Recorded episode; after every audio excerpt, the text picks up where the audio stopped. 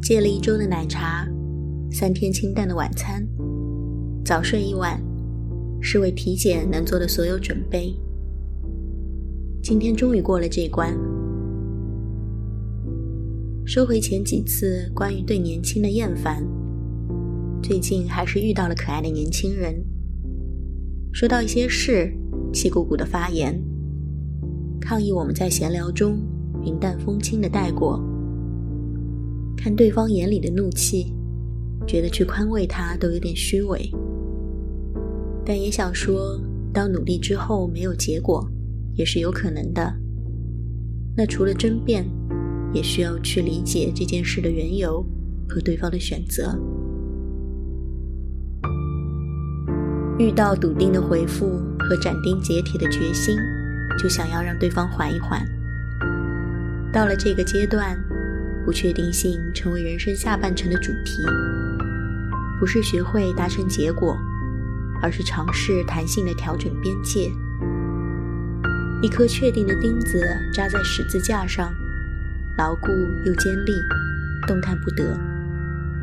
只想成为水，成为雾气，舒展成一个广阔的状态，形状随天气变化变成雨滴落地，落到山岗。就和茶园一起变脆，遇到冬日艳阳，就慢慢蒸发消失，消失在自然界，在空气中冬眠。王建国在一个脱口秀表演上说的：“这几乎就是疯了啊！”听到之后一直在想这句话，把不确定的描述和凶狠的词放在一起，讽刺起人来少了尖刻。会带点可爱的笑点，忍不住想试一下。在情人节当天，猛烈头痛，不知道是不是错觉，感觉节日氛围淡到只有同事之间在分喜糖里的费雷罗，以及行政准备的漫长会议茶歇。面包袋子是情人节限定包装，艳丽的粉色炸开在桌面上。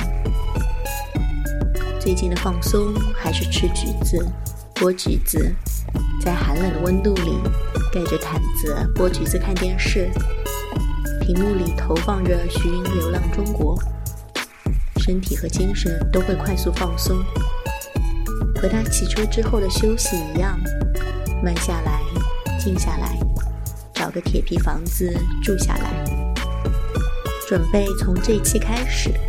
最后一个环节是讲述一件可有可无的事情。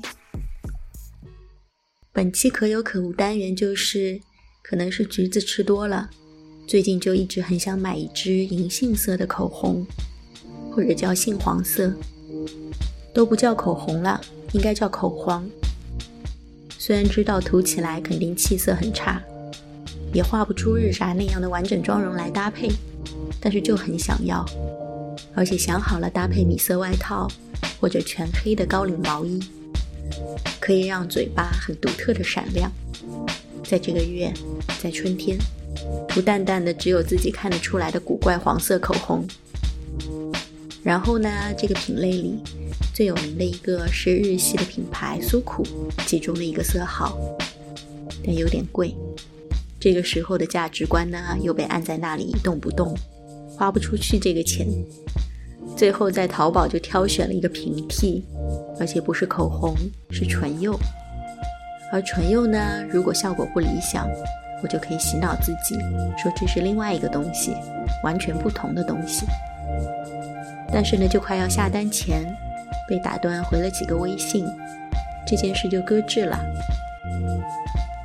强烈想要一个想象中很美好的东西，好像也就几分钟，这个想法就消退了。如果后续这个念头再冒出来，决定就按照上面的流程再想一遍，反反复复就是不下单。